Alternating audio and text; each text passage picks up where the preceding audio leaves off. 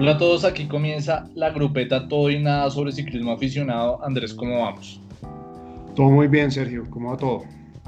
Bien, bien, juiciosos. Eh, ¿Qué novedades hay en el calendario eh, de ciclismo aficionado, Andrés? Pues por el lado del Gran Fondo Sierra Nevada, para el cual quedan 45 días, eh, que es el 21 de junio, no hay ninguna novedad. Ellos lo que dicen en, la información que han publicado es que siguen trabajando para mantener esta fecha, pero las inscripciones están congeladas por ahora. Mientras que por el lado de la ruta Colombia, la parada de Antioquia, que se iba a celebrar el 14 de junio, se anunciaron que la reprograman para el 11 de octubre de este año, que era la fecha que tenían para el gran fondo que subía letras y ese evento de letras lo van a reagendar en el segundo semestre del próximo año. Entonces, esas son las novedades que tenemos por ahora, que son los eventos más próximos. Ya los demás eh, vienen después de agosto, entonces hay, que, hay más tiempo y hay que ver qué va pasando. Bueno, estaremos atentos de las actualizaciones del calendario para que los aficionados y las aficionadas sepan qué va a pasar después de, esta, de estos meses, de estos días de, de para. Bueno, y para este episodio tuvimos una conversa, conversación muy interesante con Santiago Toro, fundador de Scarab, una empresa colombiana de fabricación de bicicletas personalizadas de ruta y gravel y pues estuvimos hablando de fabricación, de mercado y de cómo es la industria en Colombia. Entonces los dejamos con Santiago Toro y la industria de las bicicletas en Colombia. Santiago, bienvenido a la grupeta. Gracias por acompañarnos en estas épocas de aislamiento y cuarentena. ¿Cómo vas? ¿Cómo les va? ¿Cómo están? Eh, bueno, les cuento que por aquí en el retiro, cerca, cerca Scarab, eh, ahorita les contaré qué es Scarab, pero todo muy bien, aquí guardado, juiciosos en la casa. Comencemos, Santiago, hablando un poco de ti. Cuéntanos quién es Santiago Toro. Eh, soy ingeniero industrial de la Escuela de Ingeniería.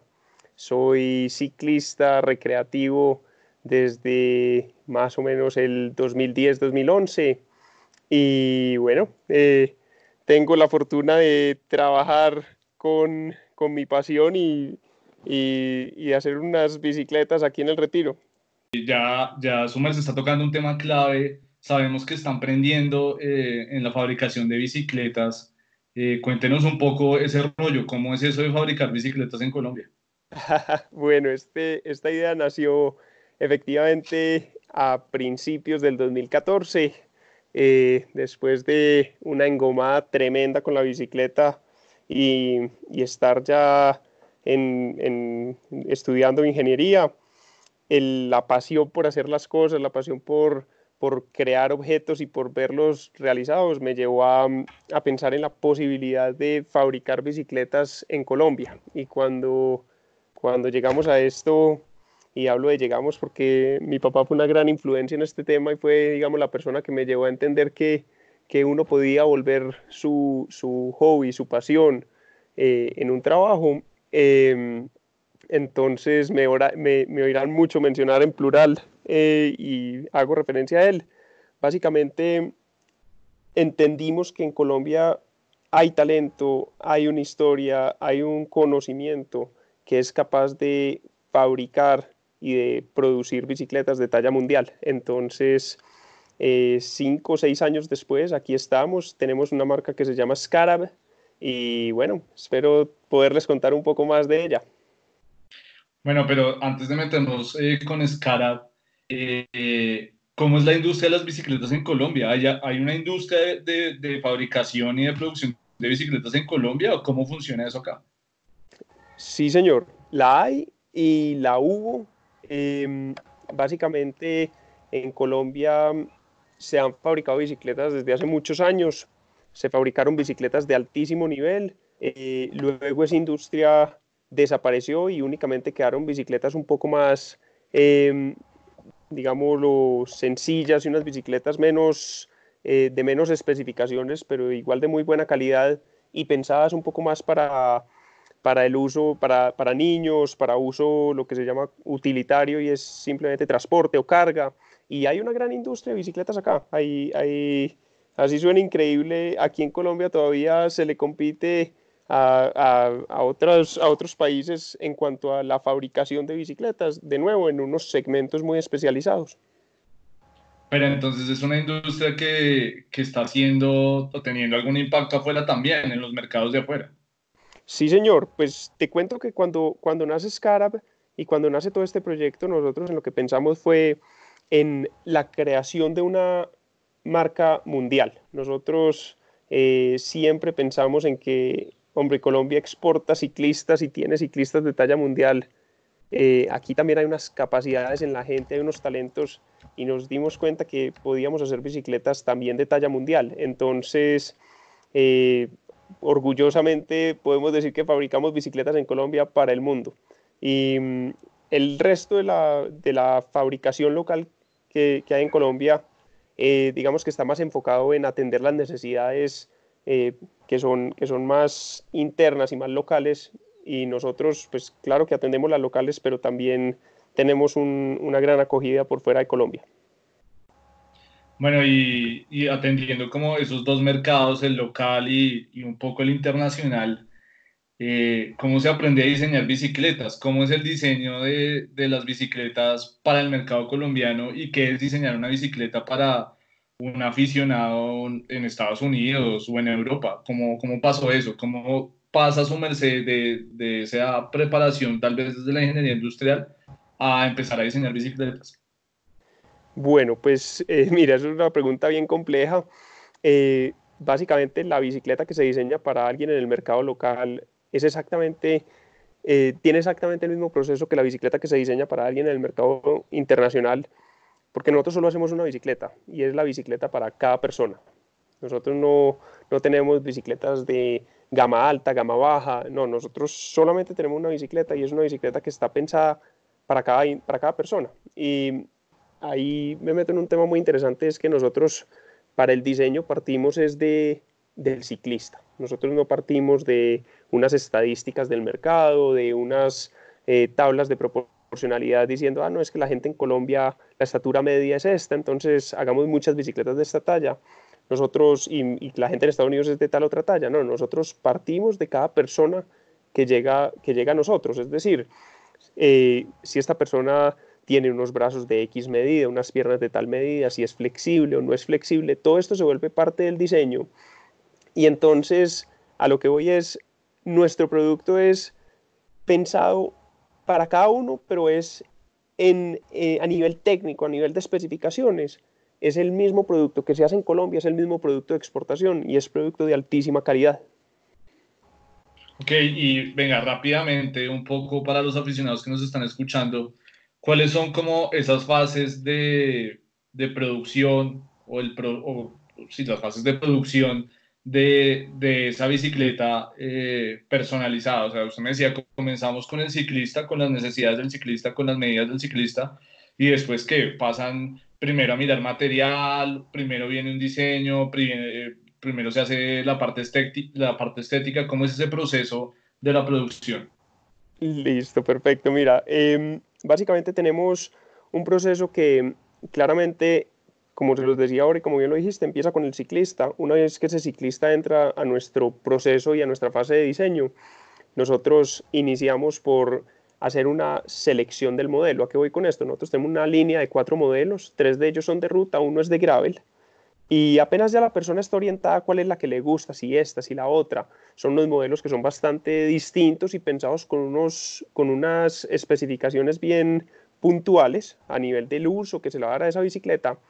Ya entramos a la fase de diseño como tal, de fabricación de la geometría, de, diseño de la geometría, perdón. ¿Qué es la geometría de una bicicleta? La geometría de una bicicleta es básicamente los ángulos y la longitud de los tubos que unen los diferentes puntos de la bicicleta. Entonces, nosotros para diseñar esa geometría, nosotros necesitamos un input clave y ese input clave eh, básicamente es un fitting que se haya hecho la persona. Si la persona ya tiene un fitting, puede ser un retool, puede ser un, un fitting de otra empresa, puede ser, mejor dicho, cualquiera, cualquiera sea el, el input que nos den ahí, que básicamente nos lleve a entender cuál es la posición del ciclista en la bicicleta es material suficiente como para nosotros entrar a desarrollar la geometría. Si la persona no tiene un fitting, pero nos dice, no, vea, yo llevo montando en bicicleta 15 años y me siento supremamente cómodo, ahí no hay que cambiar nada. Esa persona ya tiene una posición clave sobre la bicicleta. Entonces, nosotros apenas entendemos la posición, y hago aquí un paréntesis, que es la posición de una bicicleta. La posición de, un, en, la posición de una bicicleta es donde está ubicado el sillín, el manubrio, con respecto a un eje cero, que es el eje centro, ¿cierto? Eso me da la posición en mi bicicleta. Nosotros lo que entramos es a optimizar una geometría para que manteniendo una posición en la que el ciclista sabe que es eficiente, que es, que cómodo, que puede lograr sus objetivos, al optimizar la geometría, uno lo que obtiene es básicamente una bicicleta que tiene un manejo excepcional. ¿Por qué? Porque estamos adaptando la estructura al ciclista. Cuando tú compras una bicicleta en la calle, estás haciendo exactamente lo opuesto. Tú tienes una estructura completamente rígida que no puedes eh, manipular y lo que estás tratando es de acomodar tu cuerpo a esa estructura. Entonces lo que pasa es que terminas sacrificando, o sacrificando, y no siempre sacrificar, puede que aumentes algunos otros, lo que pasa es que estás jugando totalmente en un terreno incierto, pero lo que estás es alterando cómo se comporta esa bicicleta en la calle. Es decir, una espiga corta, una potencia que también le dicen, hace que la bicicleta se vuelva más sensible a, los pequeños, a las pequeñas aplicaciones de, la dirección, mientras que una espiga larga hace que la bicicleta se vuelva un poco más predecible. Pero qué tan predecible o qué tan sensible, mientras que nosotros cuando estamos diseñando, diseñamos sin tener restricciones. Entonces, lo que hacemos es acomodar ese, chasis, por ponerle un nombre al marco, y acomodar ese marco de una forma en la que va a brindar las características que ese ciclista necesita. Bueno, entonces pasemos, pasemos digamos que ya tenemos una geometría conformada. Em, si, alguien eh, desea ingresar a nuestra página web, ahí va a poder ver en los planos de diseño, en una, en una parte que habla del proceso, va a poder ver em, cuál es el, eh, la geometría de la que hablo. Apenas se tiene eso, em, se tiene eso listo, básicamente entramos al, a la fase de selección de materiales. ¿Qué es la selección de materiales? Que básicamente los tubos de una bicicleta afectan y lo, cómo, cómo se siente esa bicicleta en la carretera, qué tan rígida, qué tan flexible, qué tan, eh, voy, a, usar una palabra que suena muy, muy particular, qué tan responsiva es esa bicicleta. Y es básicamente cómo, cómo, cómo, cómo responde la bicicleta a los inputs de potencia que se hace. Hay una, hay una una tendencia en el mundo y nos hablan de, no, es que esta bicicleta es la más rígida del mercado.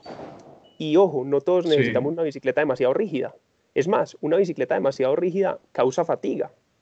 Entonces, depende mucho del ciclista, de sus objetivos, cuál es el material que se utiliza. Entonces, aquí entra a jugar el peso de la persona, cuánta potencia es capaz de aplicar, qué quiere hacer. Si es un sprinter, bueno, entonces necesitamos una bicicleta rígida pero si es una persona que va a ser un ultrafondo, una cosa así, la rigidez es su enemigo en el 100%. Entonces, todo ese input nos lleva a seleccionar unos tubos de acero que hacen que esa bicicleta se comporte de una u otra manera. Entonces, pero cuéntame. Qué pena te interrumpo. Todas las bicicletas que ustedes hacen son de acero, entonces. Sí, señor. Todas las bicicletas que fabricamos son de acero, pero utilizan tenedores en fibra de carbono. Ok, entonces, ¿por qué cuando la tendencia en el mundo es las bicicletas de fibra de carbono, ustedes se vuelven al acero, que es un material que se abandonó hace un par de décadas. Estoy hablando de bicicletas de, gama media, gama alta. Perfecto. Eh, eso, eh, eso, es una buena aclaración. Bicicletas de acero se han fabricado muchísimas, se siguen fabricando y se seguirán, seguirán fabricando, pero claramente el, el resurgimiento de las bicicletas de gama alta en, en acero es un, tema, es un tema bastante nuevo. Entonces, ¿por qué el acero? El acero para nosotros es el material óptimo para fabricar una bicicleta, porque combina las siguientes características y es, uno, la absorción de la vibración del acero no tiene comparación con ningún metal. ¿Cómo absorbe la vibración? Es una delicia. El, simplemente la sensación, la sensación en la carretera es como que como que uno estuviera montando sobre un piso totalmente pulido, sobre, una, sobre, un velódromo todo el tiempo. así la, así la carretera está irregular. ¿Por qué? Porque el material tiene la capacidad de absorber la vibración. Y claramente otros materiales lo pueden lograr, pero cuando tratan los otros materiales de lograr esto, sacrifican la capacidad de transmisión de la potencia. Lo que yo les hablaba ahora, que es una cualidad que en inglés suena muy bien, en español suena muy rara, y es responsiveness, la responsividad de, la, bicicleta. Y, y, lo que hace es que cuando uno trata de que una bicicleta de fibra de carbono absorba muy bien la vibración, pues hombre, tiene que sacrificar eso. Entonces la bicicleta se siente, se siente lenta, se siente que se está tragando la energía del pedaleo en vez de hacerme avanzar. El acero es capaz de mantener las dos sin sacrificar ninguna. Y ahí entra una, un, un, elemento que hay que hablarlo sin misterio sin, y, sin mucha, y sin mucho tabú y es, hombre, no, el, el, el peso. El peso. Y, y claramente el acero es un material más pesado. Pero yo les quiero decir una cosa, es que el acero ha sido un material que viene evolucionando con la industria aeronáutica y nunca ha parado de evolucionar. Entonces las aleaciones de acero que nosotros utilizamos ahora son unas aleaciones supremamente avanzadas que logran que los tubos se vuelvan de paredes muy delgadas, pero de una altísima resistencia. Entonces la resistencia a la tracción del acero moderno, la resistencia a la tracción es una medida que se utiliza para determinar la capacidad de, digamos, de carga de los materiales, es hasta cinco veces la de la fibra de carbono. Entonces tú tienes una bicicleta que es cinco veces más resistente y adivinen cuánto pesa más, 400 gramos.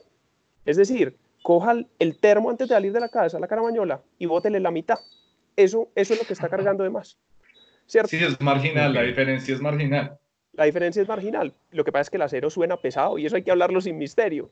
El acero suena pesado, pero, pero un marco de nosotros, un marco letras, que es nuestro modelo más liviano, Estamos utilizando ahora una tubería japonesa que es una cosa espectacular en cuanto a tecnología y en cuanto a aleaciones.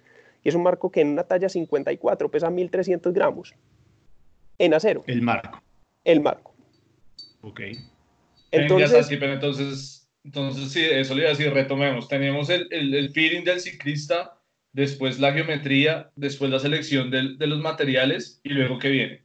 Entonces aquí ya entramos en una fase que se vuelve toda la parte de meterle color y de meterle vida a esto. Aquí es muy importante tener en cuenta que nuestra marca está completamente inspirada en Colombia y orgullosamente sabemos que Colombia es un país colorido, es un país alegre, es un país que, que tiene una cultura fuerte y denotada por los colores. Uno en las diferentes regiones del país logra ver cómo, cómo, se, cómo, cómo unos colores toman más fuerza que otros y en nuestra marca lo tratamos de expresar y, y, e incentivamos a nuestros clientes a que también expresen lo que les gusta en colores. A la gente le da mucho susto comprar bicicletas que son distintas a negro o a blanco.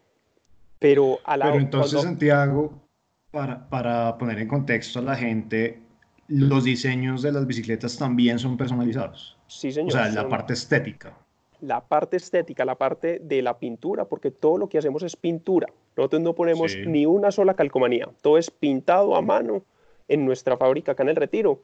Y básicamente lo que, lo que tenemos son unas plantillas, unos puntos de partida. Esto, esto es un proceso abierto, pero claramente tiene algunas limitaciones, sobre todo por un tema de identidad de marca y de, y de eh, calidad. Uno, uno puede pensar en unas ideas muy locas, pero de nuevo, como todo es pintado, pues hay unas limitaciones del proceso como tal. Pero nosotros tenemos una persona, Alejandro, em, se encarga de toda la parte creativa, es un arquitecto, ya trabajando con nosotros ya, ya va para más de dos años y ya lleva más de dos años. Y un arquitecto. Sí, señor, un arquitecto. Y Alejandro se encarga, pues la verdad fue mi primer cliente hace cinco años. y nos hicimos amigos y, después, y después de un viaje a Italia conoció un par de fábricas de bicicletas, conoció la fábrica de Pegoretti eh, y se, mejor dicho, reorganizó sus cosas y se dio cuenta que lo que quería era trabajar en la fabricación de bicicletas y Alejandro, Alejandro es la persona que lidera el proceso de diseño ya hace dos años y medio. Y eh, él ha desarrollado en este momento, tenemos cuatro plantillas que son estándar, tenemos dos ediciones especiales y la gente lo que puede hacer es entrar ver las plantillas y uno empieza a personalizar. Entonces Alejandro empieza a mezclar colores. Tú puedes decir, ve, mi color favorito es el azul como el de este carro o el azul tal. Entonces Alejandro desarrolla el azul también tenemos una paleta de colores ya, digamos, predeterminada y, te, y, tú le dices, no, y lo quiero mezclar con amarillo, pero me gusta esta plantilla. Entonces él entra y te hace los renders de cómo se ve esa plantilla con azul y con amarillo y se va llegando a ese punto en el que claramente logramos que tú expreses lo que, lo que, lo, cómo quieres tu bicicleta, ¿cierto? Y no, y no cómo quieres que se te vea la bicicleta, porque muchas veces las personas a la hora de entrar a, a, a un proceso personalizado entran pensando en cómo quieren que se les vea, pero no están pensando en cómo quieren ellos su bicicleta. Y uno se da cuenta y todo el mundo termina diciendo, no, mi primera bicicleta fue roja. Y mi primera bicicleta no estaba hablando de la bicicleta ruta que compraron hace tres años, sino la bicicleta de bicicross que tuvieron cuando tenían cuatro años. Y, y, termina siendo roja su bicicleta y eso se vuelve muy especial porque se vuelven bicicletas que están muy conectadas con, con cada persona. Dijimos que no, que no íbamos a hablar de temas técnicos, pero no puedo dejar de preguntarle esto y es, eh, y digamos, en este servicio personalizado, ¿cuál es, cuál es como la postventa? O sea, yo recibo, listo, pasé por el, la geometría los materiales, el diseño estético, supongo que ahí ya recibo mi, mi bicicleta y que hay, hay un, un, acompañamiento posterior a eso, o bueno, usted ya entregó el producto y ya usted verá qué hace con la bici. Mira, nosotros tenemos dos tipos de producto. Tenemos marcos y tenemos bicicletas completas. Entonces, digamos que el que compró un marco, una vez que se finaliza la fase de, de, de diseño, se inicia la fase de producción. Actualmente, bueno, no, no quiero decir actualmente porque claramente con, con este tema de, de, la cuarentena esto ha cambiado un poco, pero nuestra línea de producción estaba pensada para que en el momento en el que un cliente hace un depósito de 500 dólares o un millón y medio, eh, entra en la fase de producción, de diseño, perdón, y a los dos meses se le está entregando su, su, marco terminado o su bicicleta. Entonces, si tú compraste un marco, pues apenas se termina esa fase de producción, se te despacha a tu casa y digamos que ahí digamos, terminó el, esa primera interacción. Eh, si tú compras una bicicleta terminada, pues a este proceso había que sumarle una parte de selección de materiales. De componentes. De... De, de componentes, perdón. De componentes sí. en, el que, en el que, bueno, quiero este grupo y te asesoramos y contamos con unas cuentas que, que nos ayudan a, a, armar bicicletas a unos precios bastante favorables. Y, y, tenemos cuentas tanto aquí en Colombia como cuentas de marcas que, que no están representadas en Colombia, que, que, además son líderes en el mundo. Entonces podemos entrar a, a armarte una bicicleta como realmente te la sueñas. Y, apenas ya se tiene la bicicleta armada, ya también se te despacha la casa y ahí finaliza, digamos, este primer acercamiento.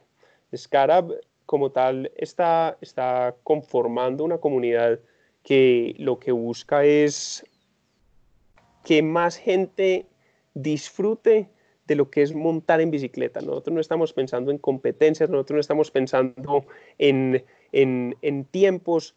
Nuestra, nuestra gran ambición es que la gente entienda el placer que hay en montar en bicicleta. ¿Ya que voy con esto? Todos decimos que nos gusta mucho, pero a cada uno le gusta el ciclismo de una manera distinta. Entonces, nosotros a lo que vamos con nuestro producto es a maximizar como tal esa, esa experiencia, o sea, que tú montes todos los días una hora o que puedas tener el tiempo y el espacio para montar tres horas al día. Pues, ¿cómo hacemos para que ese momento que tú le estás dedicando a esto sea un momento muy agradable?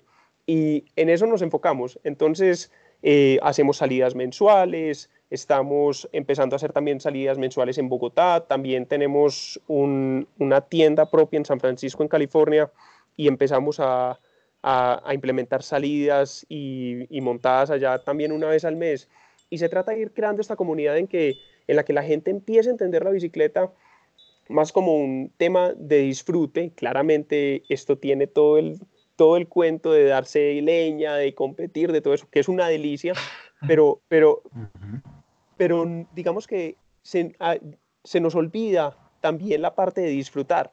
Y nuestras salidas están enfocadas en que la gente empiece a entender que la bicicleta no es solamente irme, darme leña y hablar por un grupo de WhatsApp el viernes por la noche, sino que esto se puede volver una comunidad, esto se puede volver un, parche de amigos, un cuento distinto, y a eso es a lo que le trabajamos. Estas salidas que hacemos no son únicamente para personas de Scarab, que, hayan comprado un Scarab, son abiertas, no tienen costo, y lo que hacemos es simplemente poner unos puntos de encuentro, salimos, montamos, eh, muchas veces más importante la gastronomía de la, montada, donde paramos a comernos el mejor buñuelo del oriente antioqueño que la montada per se. Y, de eso se trata, ¿cierto? De, darle un poquito de, una, de un ángulo distinto al ciclismo y vemos nuestras bicicletas como un vehículo para disfrutar del ciclismo de otra manera.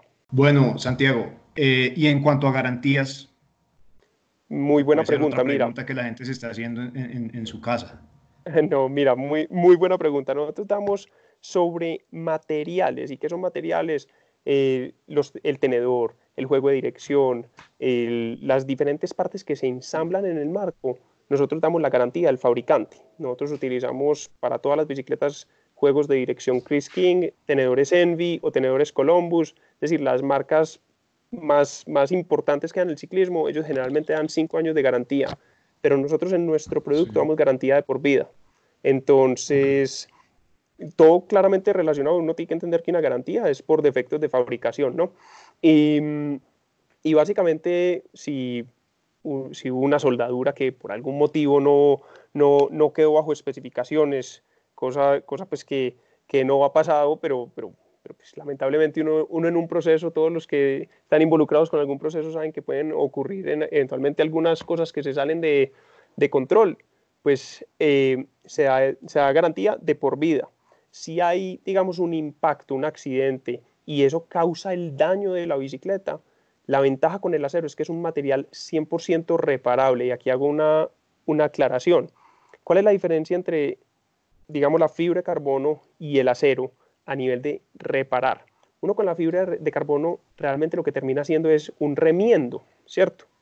Uno lo que termina es poniendo más fibras encima para tapar un hueco, una fisura, para, para, encontrar cómo, cómo mantener la estructura, pero toca aplicarle otras cosas encima. Cuando tú tienes una bicicleta en acero y sufres algún tipo de daño en ella porque por por un hueco, por una caída, por quién sabe qué tantas cosas a las que uno está expuesto como ciclista, pues básicamente la bicicleta puede reparar en un 100%. ¿Y qué reparar? Que la bicicleta logra otra vez tener su funcionalidad como si estuviese recién salida de fábrica. Entonces, una reparación en una bicicleta de acero puede ser que tú te chocaste y dañaste el tubo, el down tube, el tubo que va del cabezote a la caja centro, el diagonal, donde va el termo. Sí, sí, ese es, digamos que en un impacto frontal, ese es el tubo que más, carga recibe.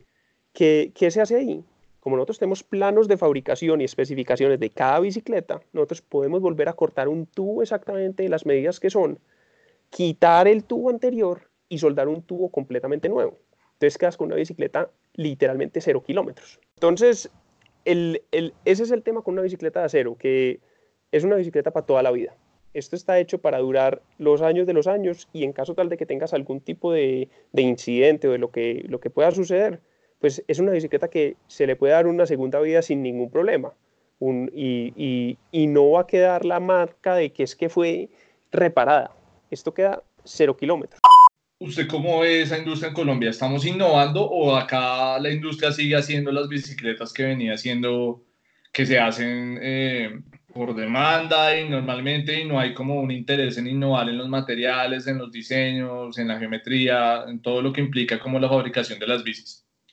Bueno, en general, en general, digamos que esto ha tomado más, más tiempo de lo que ha tomado en el resto del mundo, pero, pero claramente sí hemos visto que algunas marcas están empezando a implementar algunos materiales mucho más avanzados de lo que se usaba hace unos años están, están empezando a, a, hacer unas geometrías y a utilizar unos componentes de muchísima mayor calidad, lo cual demuestra que claramente se están siguiendo los pasos. Em, yo, yo tengo una opinión muy, muy, muy puntual sobre la innovación en la bicicleta y el verdadero driver de la industria en cuanto a innovación, así uno no lo crea, no lo crea está más ligado a ruedas y a grupos a marcos. Las grandes marcas tienen que sacarle nuevas caras, nuevas pinturas, nuevas formas a los tubos cada año porque se vuelve un tema de, de, de, reventa, ¿cierto? De cómo hago para que me compren el marco nuevo el año entrante, cómo hago para que el, para que el otro sea viejo. Mientras que cuando tú estás metido en la industria del acero y, y de bicicletas custom, uno no está tratando de buscar la obsolescencia de su producto todo lo contrario. Uno lo que está tratando es de hacer que sus bicicletas duren toda una vida desde que estén bien, bien, bien cuidadas. Y, y, por eso no vas a ver en la industria de acero y en la industria de titanio bicicletas con unas formas demasiado raras y si las ves son simplemente prototipos, pero nunca logran llegar al mercado porque el cliente que está detrás de una bicicleta custom lo que está pensando es cómo me compro una bicicleta para toda la vida. Porque es que uno cuando se hace una cosa hecha 100% para uno, pues uno no está pensando en cuándo la vendo. Uno está pensando en, en salió el grupo nuevo, de pronto le, hago este cariñito a la bicicleta. Pero, pero entonces, ligando eso a tu pregunta de la innovación, la innovación en la fabricación de la bicicleta, en la industria de las bicicletas, de nuevo, está, está muy ligada a los componentes y más en este nicho de, de bicicletas personalizadas o custom. Hablando de, de, de, nicho, ¿dónde está el mercado objetivo de Scarapa? Mira, 70% de nuestra producción ha sido exportación durante cinco años. Eh, el año pasado abrimos nuestra propia, nuestro propio estudio, es una pequeña tienda en San Francisco, en California, porque el, de, este tema de exportación, la gran mayoría de nuestros productos van a San Francisco o, a áreas cercanas en California. Entonces, de, pues, de, siete, de 10 bicicletas que hacemos acá en, Colombia, 7 salen en exportación hacia, hacia siete salen hacia San Francisco. Entonces, nuestro mercado objetivo por muchos años ha estado allá, pero te soy honesto, los colombianos están empezando a dar cuenta que aquí en Colombia se pueden hacer unas cosas demasiado bien hechas, están empezando a entender estos conceptos de custom made, de, altísima calidad, del cuento que hay detrás de fabricarse una bicicleta y se está empezando a abrir un mercado muy interesante aquí. Usualmente un producto que es de nicho suele ser más caro. Háblanos sobre el precio y cómo ese precio está en comparación con, con las grandes marcas o las marcas que todos conocemos, digamos. Perfecto, mira, empiezo diciendo una cosa que la dije al principio, pero la aclaro para esta, este punto, y es, nosotros no tenemos bicicletas ni de gama alta ni de gama baja. Todas las bicicletas de nosotros son gama alta. Nosotros, nosotros cada, cada marco que hacemos, quiero hablar de los marcos aquí puntualmente, es el mejor marco que podemos hacer, ¿cierto? Y el mejor marco que está en cuanto a la disponibilidad de aceros y de aleaciones que hay en el mundo, es, es, es lo, el tope de gama. Nosotros estamos ubicados en un precio promedio. Una de nuestras grandes eh, obsesiones, por ponerlo así, es cómo hacer para llevarle el mundo custom a más personas. Nosotros no nos declaramos una marca boutique, nosotros no nos, no nos declaramos una marca de lujo. Sabemos que esto es un nicho pero no nicho porque es que queremos llegar a muy poquitas personas, no, todo lo contrario, nosotros sabemos que es un nicho porque todavía no ha reventado este tema del costume de la manera, de la manera que, que para llegar a cubrir el mercado que, que ahora es tan grande.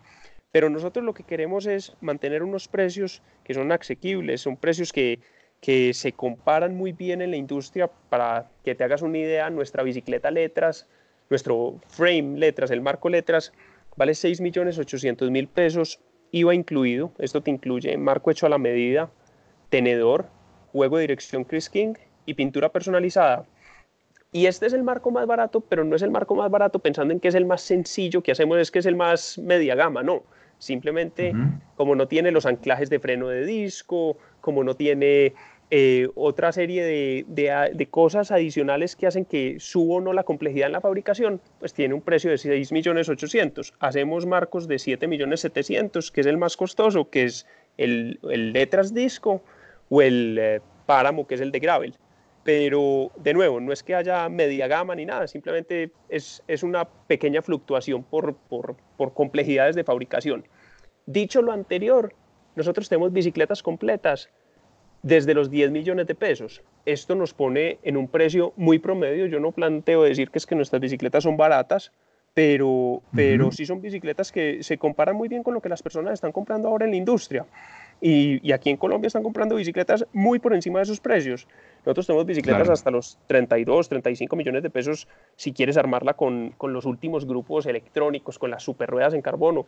Pero aquí hay para, para todos los presupuestos, ¿cierto? Y para todos los gustos. Entonces, em, nosotros, de nuevo, hago la, la, la, aclaración, nosotros no nos declaramos un producto de lujo, tenemos calidad de lujo, tenemos estándares de fabricación de altísima, altísima calidad y, no, no, me tiembla la voz para decirlo, pero, pero nuestro precio está pensado para que más gente tenga acceso a las bicicletas custom.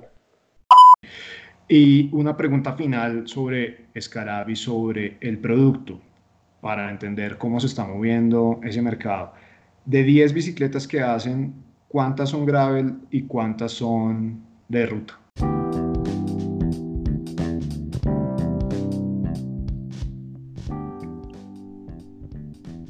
Bueno, los que quieran saber la respuesta a esta pregunta, los esperamos en nuestro próximo episodio, en donde estaremos escuchando la segunda parte de la conversación con Santiago Toro, dedicada al gravel en Colombia y cómo esta tendencia ya está llegando al país.